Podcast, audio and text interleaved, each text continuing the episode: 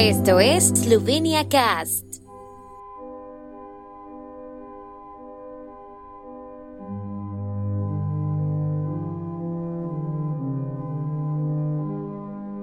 Hoy es el día de Primoz Trubar. Este día conmemora a Primoz Trubar, la figura central del protestantismo esloveno del siglo XVI y ficha importante en el desarrollo de las bases para la formación de la nación eslovena. Según algunas fuentes, Trubar nació el 8 de junio de 1508. La fiesta en su honor fue adoptada en 2010 por iniciativa del gran escritor esloveno de Trieste, Boris Pajor.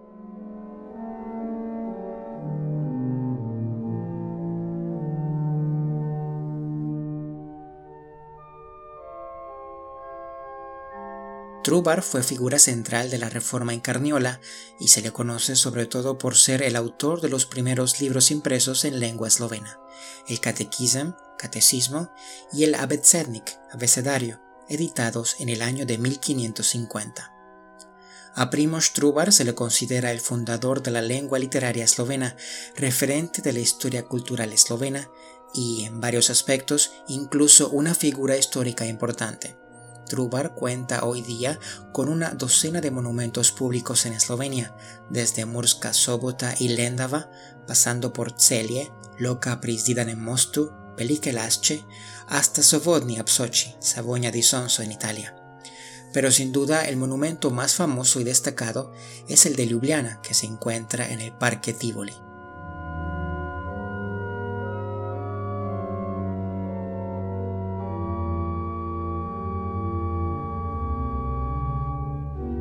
Trubar es el fundador de la lengua literaria eslovena y el iniciador de la creación de una conciencia de la unidad del espacio cultural, lingüístico y político esloveno.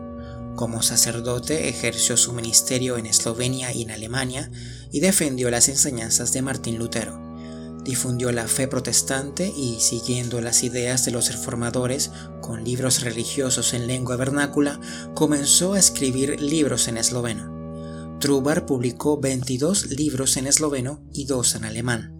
Al ser el primero en escribir la lengua eslovena, tuvo que sentar las bases de una lengua literaria. Se basó en el habla de Ljubljana o del centro de Eslovenia, pero añadió rasgos de la región de Dolenska y palabras alemanas.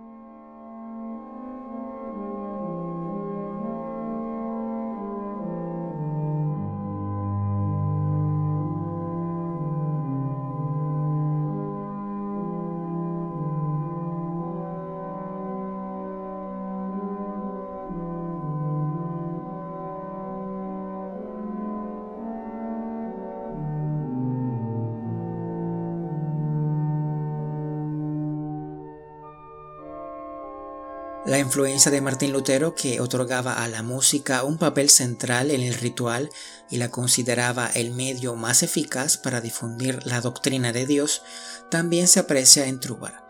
La característica perspectiva protestante reflejada en las obras musicales de Trubar sitúa a la música en función de la comprensión del texto, pero sin embargo la eleva por encima del propio texto. La melodía de los himnos es más importante, ya que los reformadores adaptaron el texto a los acentos musicales y no verbales. Las composiciones de Trubar siguen siendo muy populares y son interpretadas con frecuencia por los coros eslovenos.